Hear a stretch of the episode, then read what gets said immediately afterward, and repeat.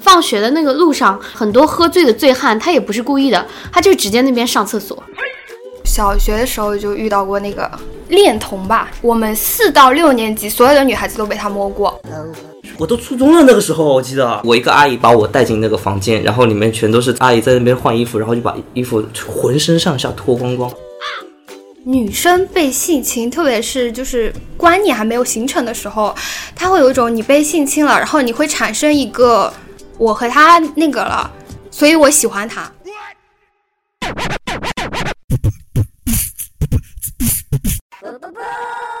塑料姐妹狗。大家好，我们是塑料姐妹狗。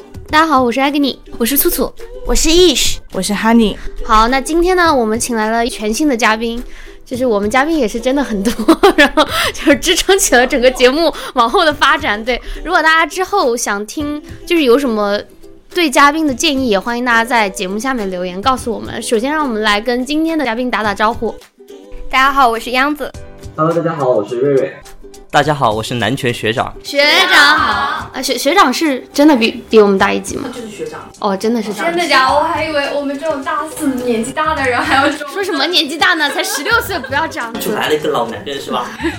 也没有啦。这期呢是其实我们一直很想录的一期，然后也拖了超久的，之前也是很波折，就是录了，然后录音又没掉了，然后是我们想讲很久的一个话题，是关于性骚扰的话题。最近也出了很多新闻嘛，包含那个科学家种太阳之前被网络上骂，就是那个在奇葩大会上分享自己一度想性侵别人的那个人，然后就。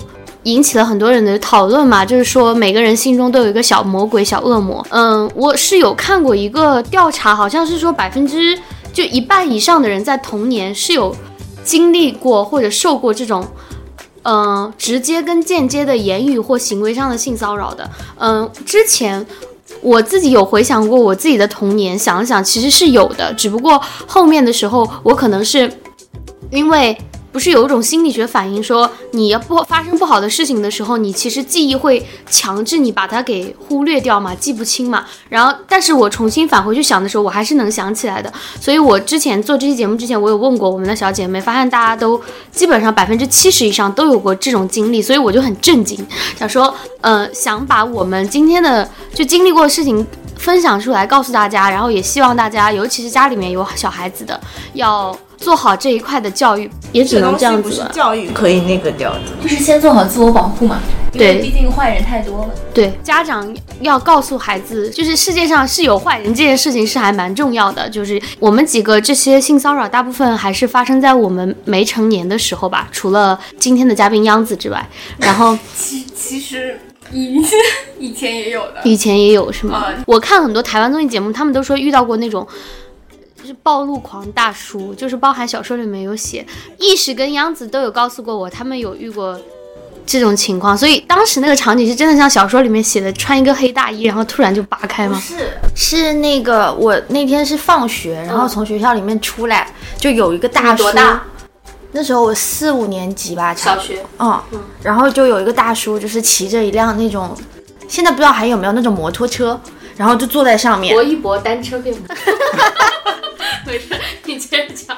我操，就是整个人是那种蓬蓬头垢面的，然后就穿了一件衬衫，底下裤子他就直接把皮带解开，然后等我们放学一出来的时候，他就把他那个掏出来，然后就就那边没有接小孩放学的家长。有啊，那边人很多啊，然后他就看着我们一边笑，然后一边就是好了，就抓着家长没有揍他的吗？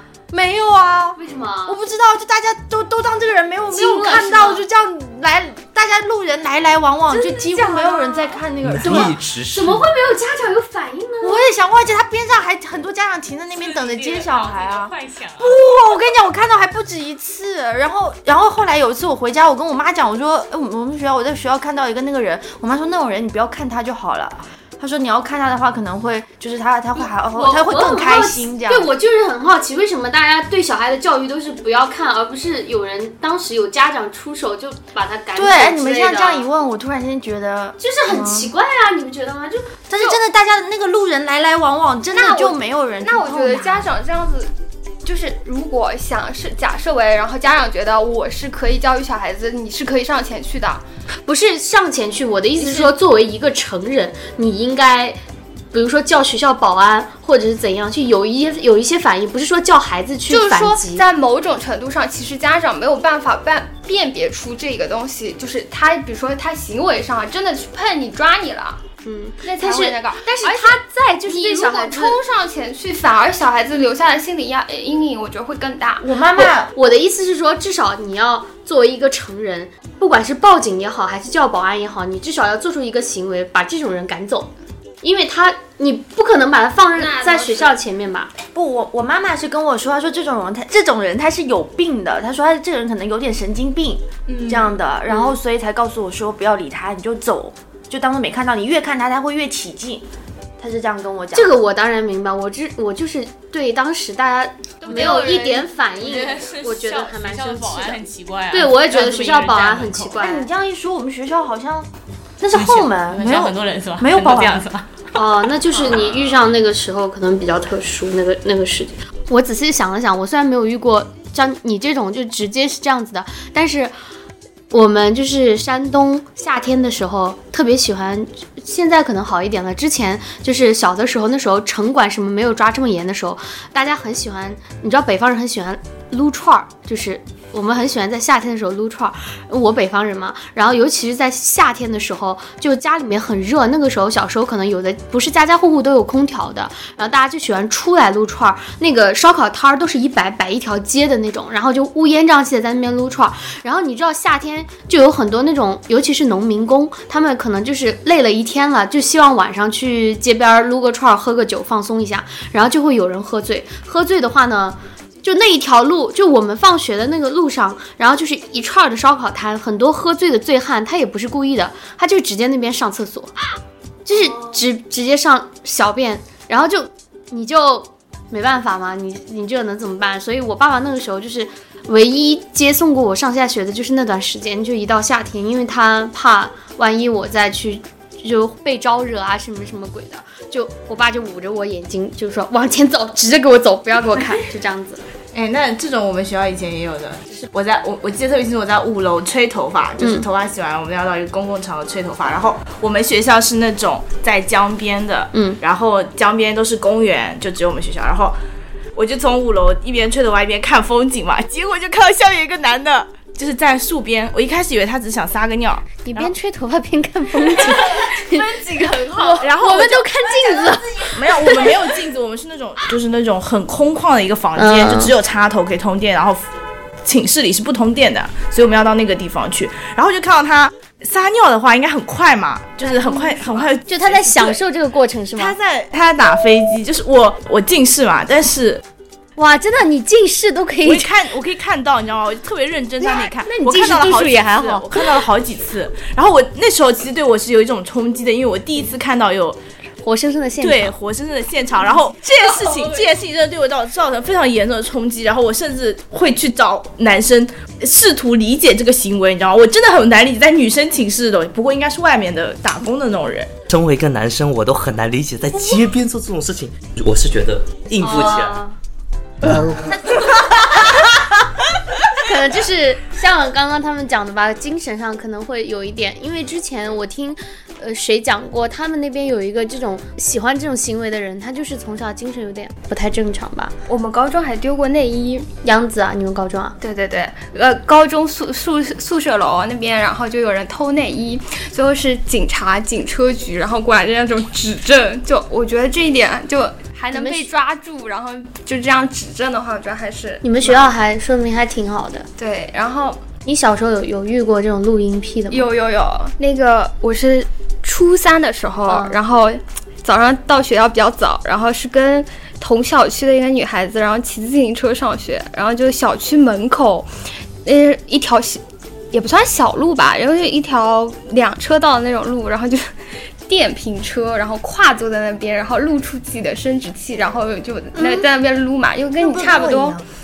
然后我就比较好笑的是，这件事情并没有给我留下阴影，是因为我到学校里面跟我跟我同桌讲，我说我路上遇到一个录音癖在对着我撸，然后说黑红黑红的，你们为什么？你们为什么这么 detail？你们为什么这么仔细啊？然后我同桌对着我讲，他说：“那你应该冲上去对他说，好小啊。”这，然后这件事情对我真的一点阴阴影都没有留下，就应应该是说女孩子遇到这种东西，就是虽然你可能。心里面感觉哇，就还蛮神奇的，但是真正遇到的时候，还是会有点心跳加速，有点害怕那种的。但但因为我同桌这个原因，所以我对这件事情。一点阴影都没有。其实主要是看一个是你自己的承受能力，还有一个是看你有没有在这之前有接受过这方面的教育。因为我们的初中之前其实都有上过生物课什么的，就还好。我们刚好那段时间，我觉得生物课跟这种现场 直接的还是没有。我们生理卫生课跟生物课是一起的。就我们没有生理卫生课啊？我们有吗？我们没有吧？我们有，但我没有上到。我们没有。我们我们是那个班主任上的还是？哦，那你们很棒啊！就班主任讲这件事情。嗯就学校安排的呀，他当然要讲呀。我们是那个正好那段时间前面那段时间，然后正好上过一节课，然后就具体的介绍一下录音癖的心理跟那个，就哇，那你们学校很，我觉得还蛮真的蛮棒的，就是我们是。只会教育你这个生理卫生课本身，不会告诉你各种屁、各种狂。我们我们还有各种各样的那个呃，就是那种性，就是各种关于性方面的那些。哦，那很棒，那很棒，这学校已经很。意识，你想说什么？我就他刚刚在讲他同桌的那个嘛，我妹今年是高二，然后他跟我说他们班有个男生是。直接就在教室里面打飞机的哦哦，这我没有，我没有啊，所以所以你有打过吗？我没有，你干嘛去这是什么？我那个还被他还被老师发现了，我们班的，我不是我们班的，是是隔壁班隔壁的隔壁班的，然后他好像是当时。自习课还是什么，然后就在教室里面，嗯，然后他们老师就来。你们说说中国孩子教育压力多大？然后他们老师来了，然后就就被现场抓住了。他之后会不会一对我们一就是 就是我有我有我有要讲的，就是是我男朋友跟我讲的，就是他们班里面有好了，你们划重点啊，这个家庭有男男朋友的，其他都没有啊。他们班有个男生，然后学习成绩特别好，就是学霸型的，然后就会。放到矿泉水瓶里面，然后让其他女孩子喝。啊！然后不是，关键还有后续，就是他后现在在做医生。他说为什么要做医生，就是因为可以看到很多女的。就你说这么变心理变态的人去做了医生，主要主要是我们国家在，尤其是像这种类似于。就算公务岗位的这些职业没有心理测试这一环节，就是他不会给你测你。其实广广义上的心理测试还是可以避免，就是你你你就是你可以就是造假，对，你就是可以造假的。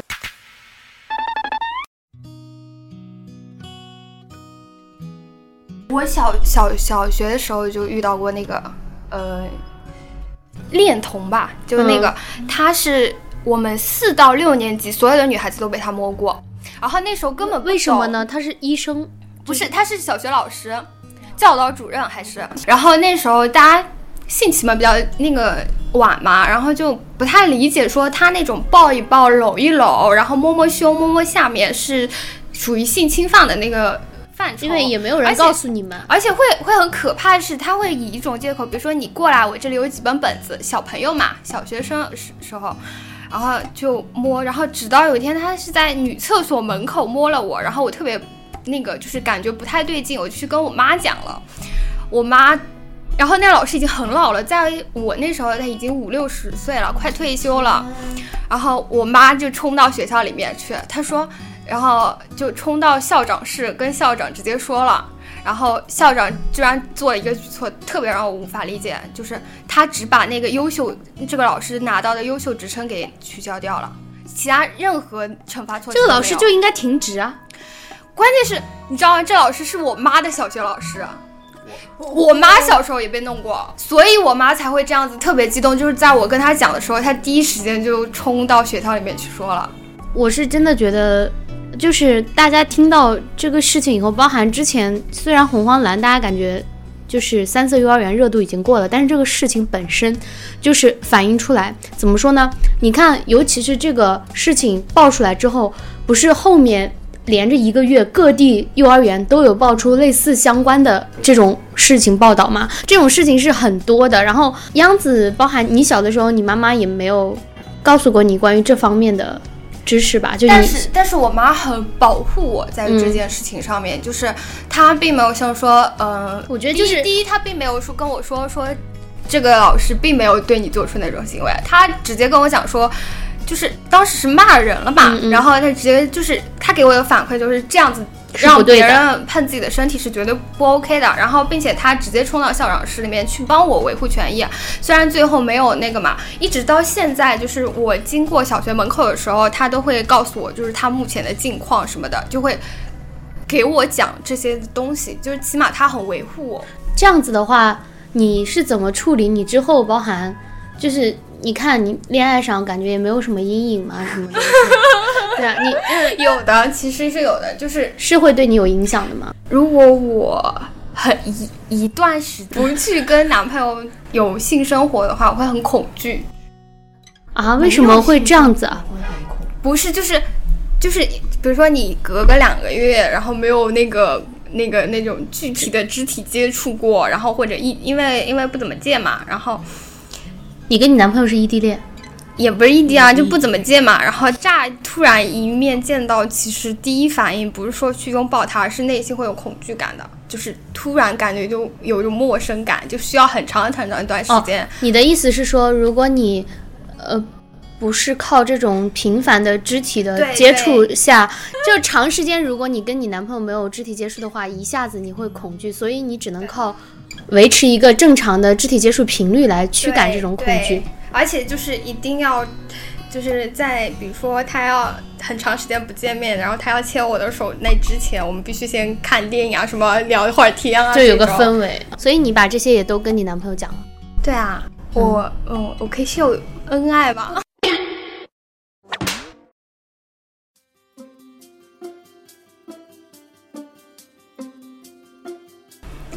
他知道我很多，就是其实我哎怎么讲啊，就像你们说的故事还蛮精彩的嘛。当然我在，因为他花了很长很长的时间来跟我，就就我们在一起之前做了很长很长时间的朋友，嗯，然后所以在我们在一起的第一个月，我就把我所有的，包括呃我小时候被性侵过，嗯。呃不是、不是那个，就是这件事情我不是很想讲，但是我小时候被性侵过，被表哥，嗯然后呃包括我谈过一个女女孩子，嗯这种事情，他其实都知道，六娃，我我也知道，我也知道。知道 然后就嗯我觉得就是你遇到了一个很好的男朋友了，然后他很包容你。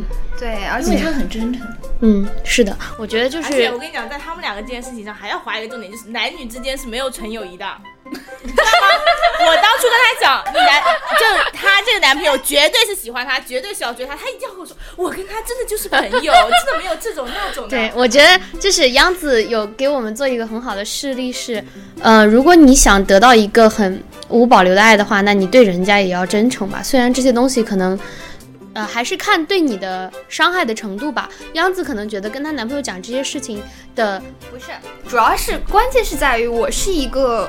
呃，怎么讲？可能遇到事情比较多，所以我的忘性是非常大的。嗯，这是优点，就是我的，就是我会选择性的去遗忘很多很多事情的。嗯这是这其实是一个优点，而且嗯有些话你说出口以后，那块石头就压在别人心里，嗯你要是一辈子不说，就压在你心里。所以我选择说出来。包括其实我小时候被性侵这件事情，我爸妈也知道的，我姐也知道的。然后我觉得那你之后跟你那个表哥的关系呢？哦，没有没有再看见的，就包括我爸妈跟我姐都会选，就不让我看见那个人。嗯嗯然后，所以说我觉得被性侵这个事情已经不是性骚扰这种这么简单嘛。被性侵这个有一个点就在于特别可怕一个点在于什么吧？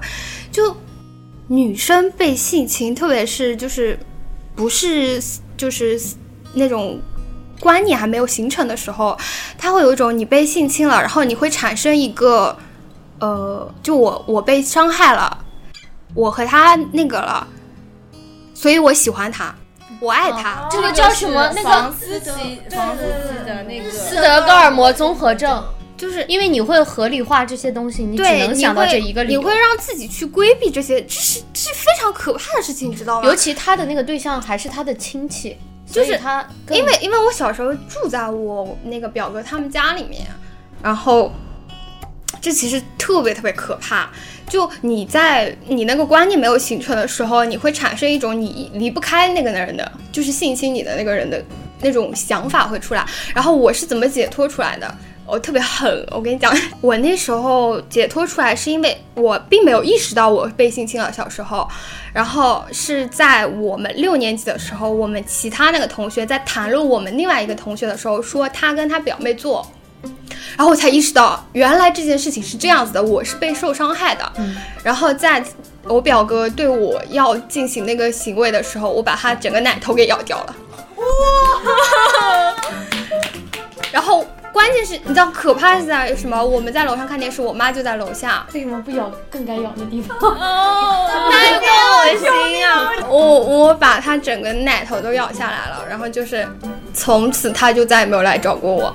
就我觉得可能是，呃，特别勇敢了一次吧。就不然的话，我可能一辈子都会那个深受那个的控制吧，可以说是。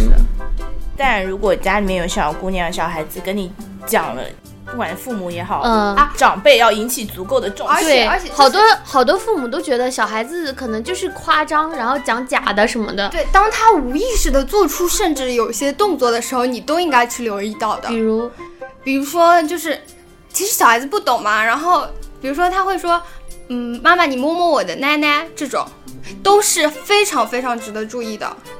就这种，就是但但凡涉及到这种的，就都很那个的。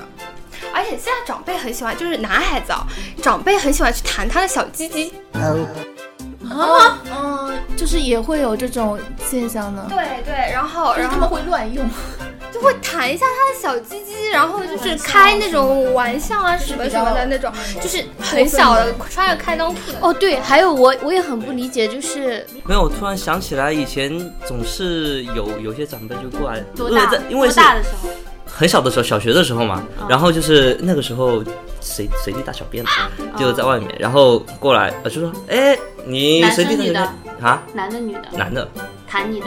对，然后女的也有，长辈吗？姐姐辈的，就比我大很多就是引申出来，包含那种已经，我觉得已经六七岁已经不算小孩子了。就是在我们北方，小的时候有澡堂的，就是那种家家户户做不到都有热水器，都要去澡堂洗澡的。然后那些妈妈就带着自己六七岁的小男孩哎就去、对对对就去澡堂，然后我女女厕所也是，我要还有什么爸爸带女儿去男厕所的对对对对，这种我都不包含，就是再小的小孩儿，就是他是一种意识，就是大家长就没有这个意识，包含在地铁里面，我又可以看到好多那种三四岁的小孩儿，爸爸给他穿女孩子给他穿开裆裤，然后抱他的时候就是在地铁上抱着他，也不在乎，就直接把那个部位就暴露出来。男生其实也是，我觉得小朋友穿开裆裤对他并不是什么好的哦，教育，对，就是这种本身你就纵容了很多人，包含哪怕你满足了他视觉上和心理上的那种，就是你就是在滋养这这种东西。我是觉得当时是就是周围这种事情很多吗？呃，我觉得挺多的，因为经常会在路边看到小孩子，然后可能就在那边呃小便嘛，然后比如说一个电线杆旁边，就相当于然后就会惩罚是吧？对，就说哎你怎么可以这么这么做呢？然后就过来弹。我侄子就这样啊，我的妈！我侄因为我们住的那一片，就大家呃就经常带去工地那边，然后有很多小很多那个就四五十岁、五六十岁的那种男的，然后就会弹弹我侄子的小鸡鸡，然后我们就教育他就是不要这样子，所以他现在就会特别反感。然后当我侄子他自己表达出那个意愿的时候，其实大人也不会那个了。嗯，所以就关键还是家长教育吧。去年夏天的时候去那个那种海水上乐园玩儿，然后十来岁的小朋友是已经个头蛮高了，有一米三四这样子的，哇，那个胖小胖子就坐在那个嗯，就旁边都是女嗯那种成年人在洗澡，他就坐在那个座位上，就这样子笔直的站着，然后特别无措，就是特别无，就是不不知道他手该放哪边，就我感觉真的是对他心灵上的巨大的创伤啊！真的，就当时我姐就说，这种带进来真的是对他的那个嗯伤害真的是很大的，就不光是说对小孩子，嗯，就哎呀你会看到很多女的，就是也当它不存在一样的，就是把衣服什么的脱下来。我经历过，就是进入一怎么个又经历过？就是我们今天请的嘉宾也太急了吧？进去一个房间，然后里面都是那些阿姨。你是去干嘛洗澡？没有，就是我我一个阿姨把我带进那个房间，然后里面全都是在阿姨在那边换衣服，然后就把衣服浑身上下脱光光。对，你会发现，游泳馆吗？还是我都初中了那个时候，我记得。你会发现，就是女性到了一定的那个年纪，会对自己的身体暴露会有点无无所谓，这种就他们会就某种程度而且上他们会觉得说这个人反正是个小孩，他什么都不懂。不是的，不是的，就是他们就是对暴露身体没有什么那个的，而且他们会成年人之间开那种非常下作的那个。玩笑，玩笑。对这个，我觉得就是在什么饭桌上面啊，然后就是带着下一辈的小朋友们在的时候，就不管他多大，我觉得开黄色玩笑真的是很恶心的一件事。然后问题是为什么要把你带进去啊？就是那我那边认识的就只有我阿姨啊然后她就想把我直接带进去，就是管着嘛，就不要让我乱跑。对，因为那边人很多，所以你小的时候有经历过性骚扰吗？有男生，你是女生骚扰你吗？对，是我姐姐，是我也是我小学的时候，大，概又是亲戚啊，三四，不是不是亲戚，是我爸的一个朋友的女儿。熟人，反正就是熟人之间嘛。熟人之间熟人之间真的哦，我那个姐姐大了我大概三四岁吧，大概是初初一左右的那种年龄，然后我大概是小学三四年级的那种年龄。然后那个时候我们是在北京嘛，我爸还有我那个叔叔都在都在北京那边做生意，然后我们经常玩那种加加酒，你知道吧？然后我我可以说我那时候我自己都不知道的情况下，我的初吻被他给夺走了。刚开始的时候是小碰一下，然后后来嘛就亲了很久，你知道吗？时间变久了。然后还有一次是他买了新的裙子，我记得印象很深刻。然后他就把那种纱裙嘛，掀起来，隔着纱裙来亲我的。隔着纱裙来亲你，对，就是把裙子撩起来。他他他应该就是想让就自己是公主嘛，那种公子，对对对，公公主。就是就是他们不知道这种事情是不行的。就没有没有去正确的处理自己的情感，然后家长也没有告诉他应该后来有更过分的事情，就是我那个时候完全是不清楚，我当时跟他在做做些什么事情，只是到后来长大了才发现啊，我那个时候做了这样的事情，就是说那个时候，呃，我说我我们两个要玩什么呢？然后他说，哎，那你躺在床上吧，然后我给你按摩，然后。你知道吗？就是我当时说，哎，按摩啊，呃，可以啊，试试看嘛。然后我就躺在那里，然后他直接趴上来了。嗯，这我真的是感觉他应该是看了那些东西，他应该是看过看了一路向西那一类的吧？然后就是那个时候，后来他说，要不，呃，他觉得把裤子脱掉会更舒服。然后我当时是完全懵懂无知的那种，对性完全不知所措的那种啊。初中了吗？没有小学，四五年级他是初一的，然后我我也不知道自己在做什么。他说，呃，然后他说，嗯、要不你给我按一下吧，我们换个换个位置。然后我说好吧，然后就他说把我把我的裤子给脱下来了小。小孩子是没有那种辨别什么能不是力，他就是这样子的。不是不是，你们知道性快感三岁就开始有了吗？啊，这我知道。这个我知道，对啊，就是他其实说把裤子脱掉什么，是因为他就是他在这个行为当中啊感受到，对对对，有性快感。是就是有一种愉悦感，但是他并不知道那个来源是什么，就是快乐或不快乐的事对，情。然后他不知道有一些东西是不可以的。我我其实有两个妹妹嘛，然后一个是，一个是那个时候是大概四五岁，然后另外一个大他三岁，那就是六七岁。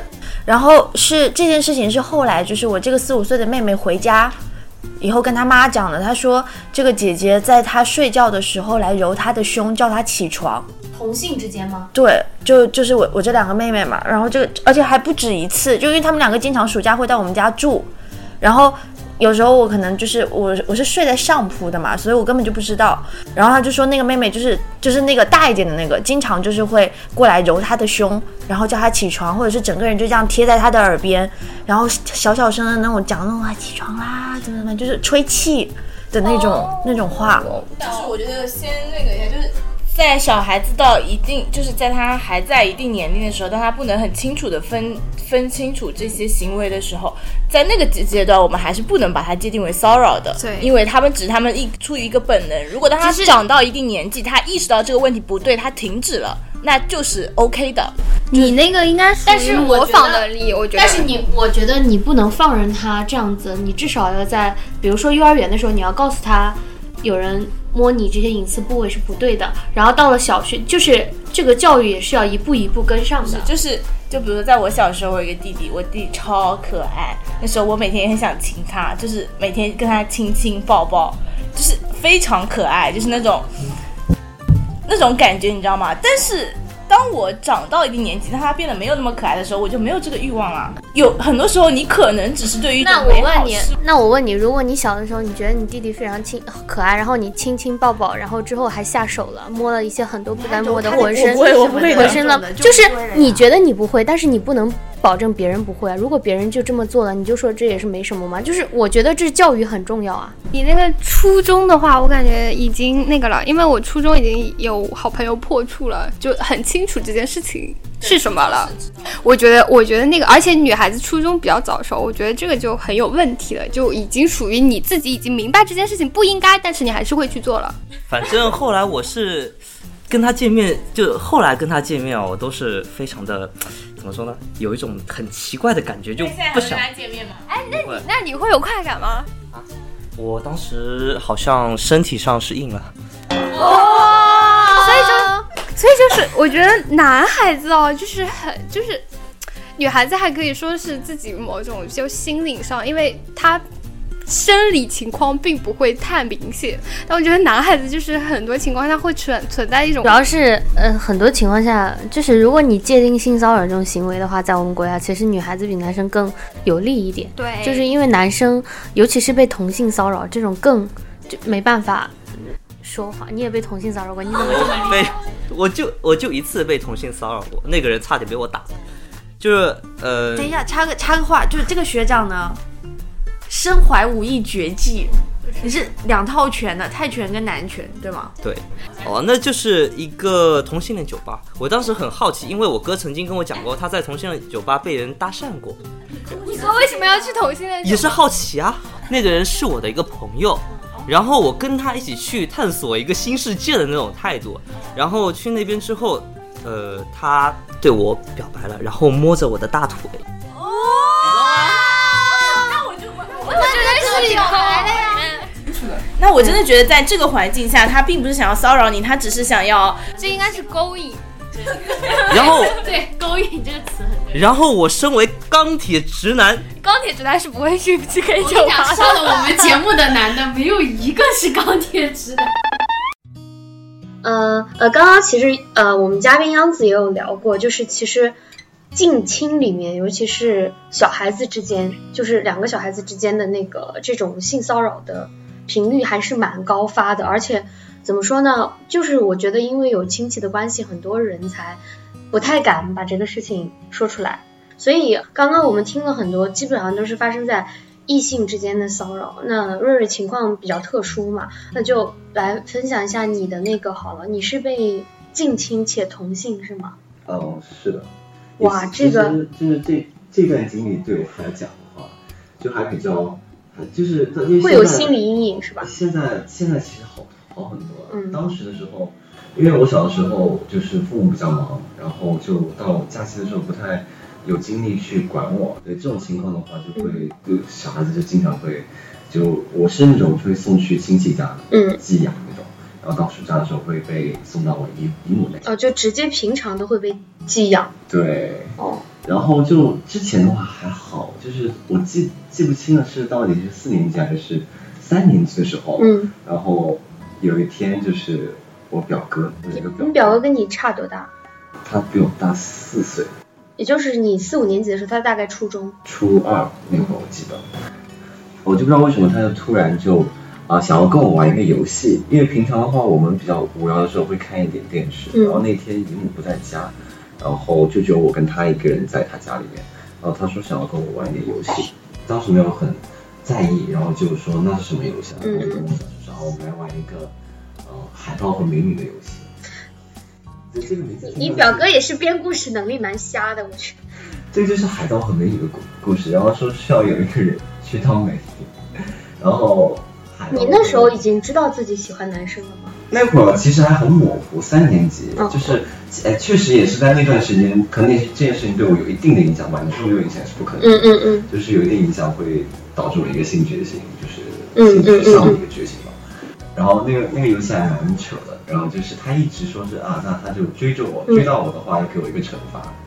然后当时就很就追剧游戏嘛，小孩子一直都很喜欢追剧游戏一直追我，追到我就给你。嘿嘿嘿是吗？当然当时没有这个没有不知道这件事情啊，现在听这个段子还蛮还蛮啊写实的。哇塞，我觉得那个时候好可怕呀！但是如果我设身处地想一下，然后呢，就是呃，也没有到黑黑黑那个地步啊，就当时被他装之后就被被他，上下其手。哦、这就有什么差别？对有啊，就是他说没有到最后一步，但是最后一步之前的都有做过。对，因为你衣服脱掉什么的吗？有，然后还就亲了亲身体这样。你表哥是异性恋取向的人吗？这件事情后后续还有还有一个很很搞笑的事情，就是、因为就是因为后来我其实这件事情持续了差不多有两年，就每个假期我都会被这样。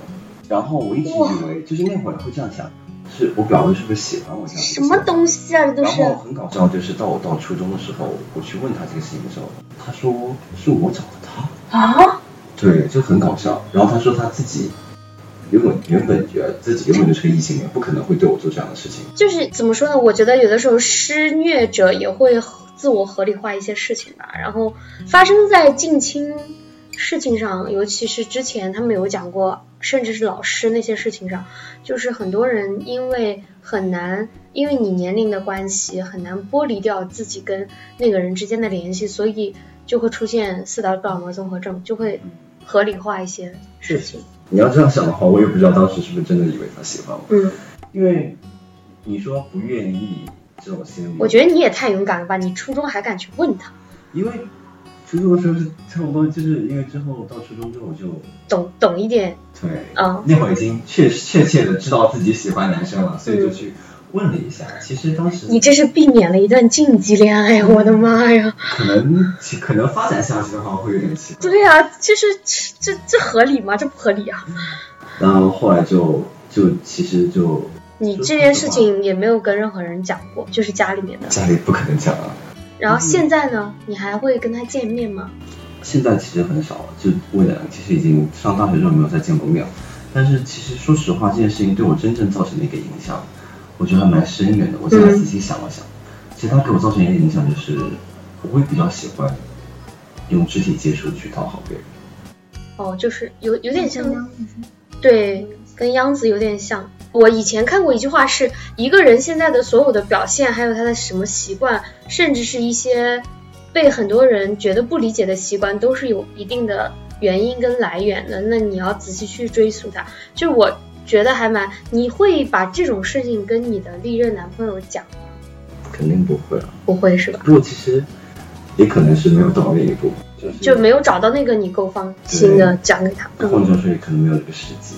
你也不可能随便第见面第一天就跟就跟大家讲这么深刻的事情，把别人吓跑。因为杨子是把他所有的这些事情，可能这也跟就是我身为男性的这样的想法会好，嗯就是男生可能比较喜欢掩藏对伤口，因为就这种事情讲出来的时候，我可能嗯，那还是还还是蛮感谢你愿意跟我们分享这件事情的。就是我还是希望大家能够关注到，就是这也是为什么我一再，你知道我每次我听到这种事儿都会加深我不要孩子的一个一个理念。我真的觉得要孩子是件哇，要负责任负太多了。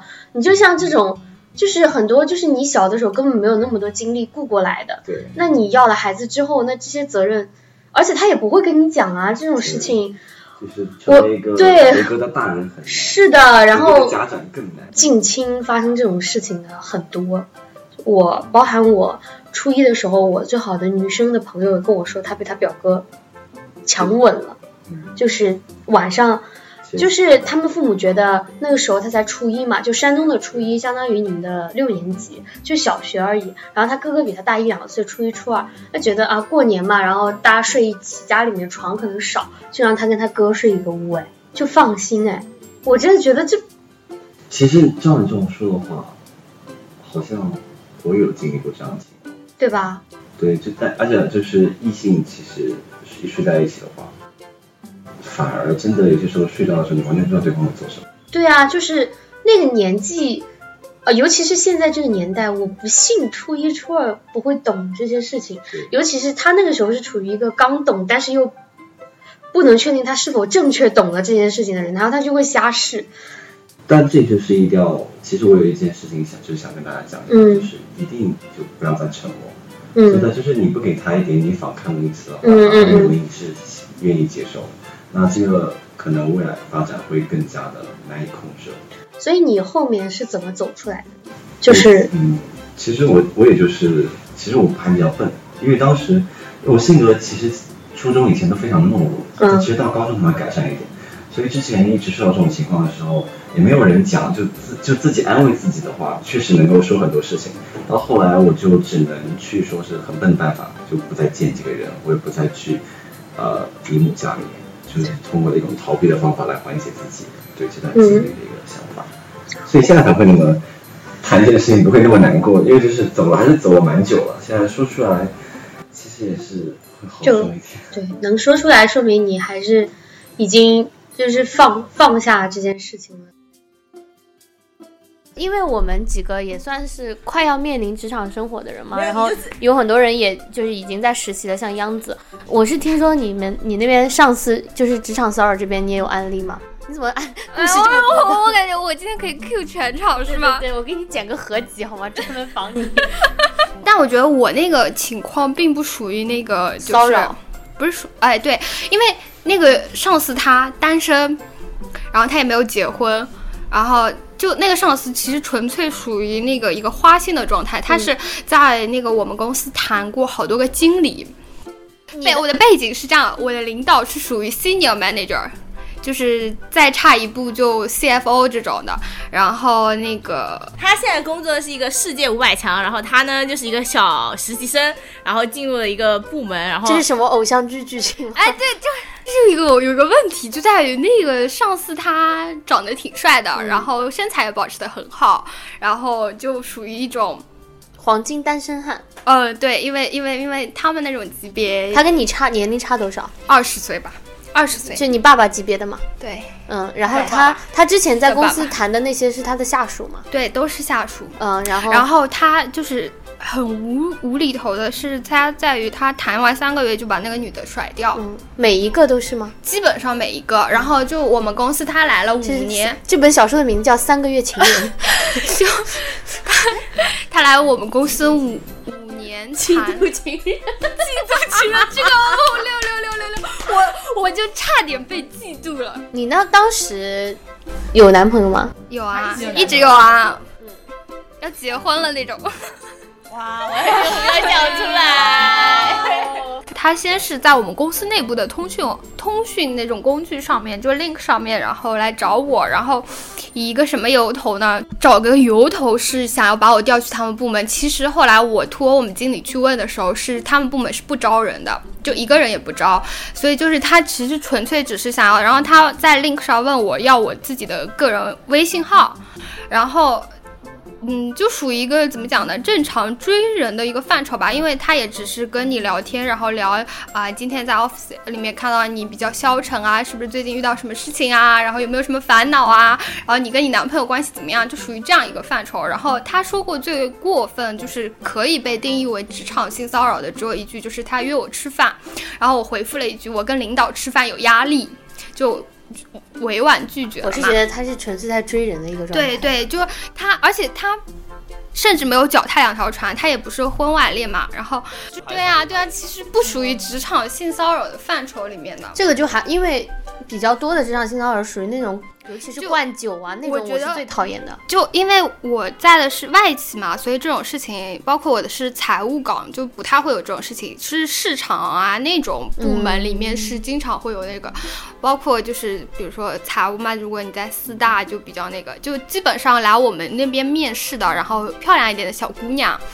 我们都会这样子感慨，她要是进四大了，那就嗯，就这种就这件事情好笑在于，因为它太具有偶像剧的那个那种外外表，就小说里面的情节成分实在太大了。就是比如说他自己有一个独立的办公室，但是他就是经常会走到我们那一片来，然后就坐在那边，然后四仰八叉的，就是就长腿无处安放，然后就听下属汇报嘛。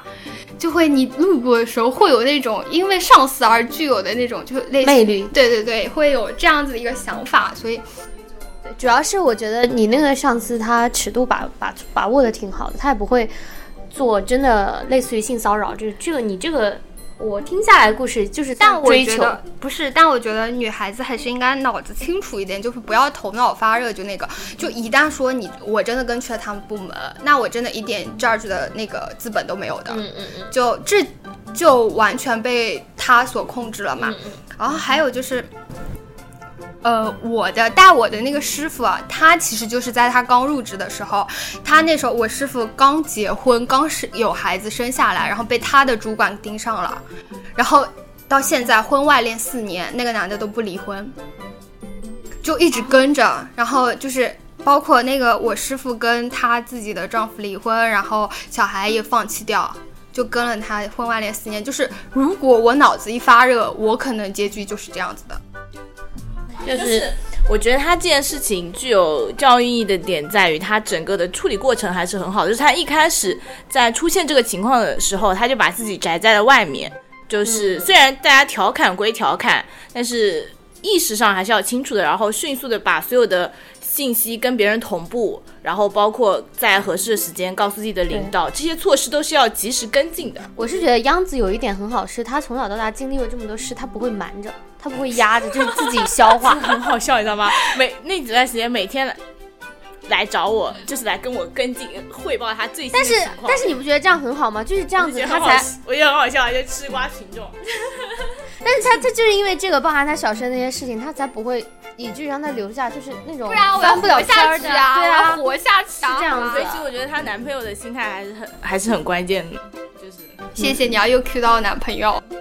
女孩子在成长以后，在年纪稍微大一点以后，她会有一种嗯怎么讲自卫跟撒娇的本能。嗯，就你一方面你会防御一些那个，比如说有些男孩子的那种，但是你一方面又会由于自己就是我撒撒娇，我就可以得到某些好处，然后所以你要脑子清楚的，就是知道。你现在所有的所谓的撒撒娇能得到的好处，你应该你会付出，你会因此而付出什么？嗯，你会失去什么？